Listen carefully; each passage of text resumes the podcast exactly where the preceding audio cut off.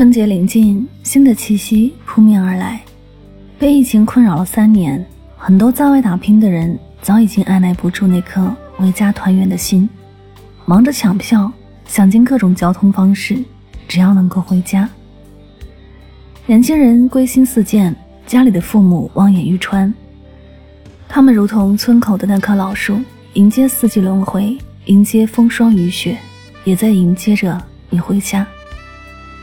看过一个视频，在深圳工作的李先生带着妻子和一双儿女，驾驶着汽车返回老家湖南过年。原计划晚上十点到达，但是因为堵车，加上阴雨路滑，直到凌晨两点才缓缓到家。平日习惯早睡的父母，在儿孙归来的这个寒夜，仍站在家门口来回徘徊着。他们幸福又焦急地等待着。不一会儿。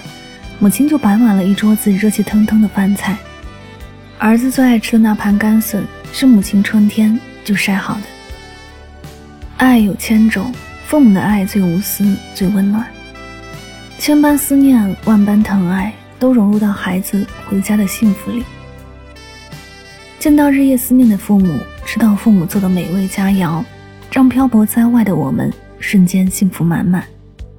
多少的委屈，多少的苦累。在那一刻，都释然了。有人说，回家就是让长大的我们做回小孩，继续天真，继续撒娇。有人说，回家就是亲人围坐，笑声不断，感受生活的热烈饱满。有人说，在外面的世界我很渺小，回到家，我就是爸妈的全世界。其实，回家就是因为家里有我们的根。有我们和父母之间的一生的缘分和血浓于水的亲情。鸟儿倦旧林，鱼儿思故渊。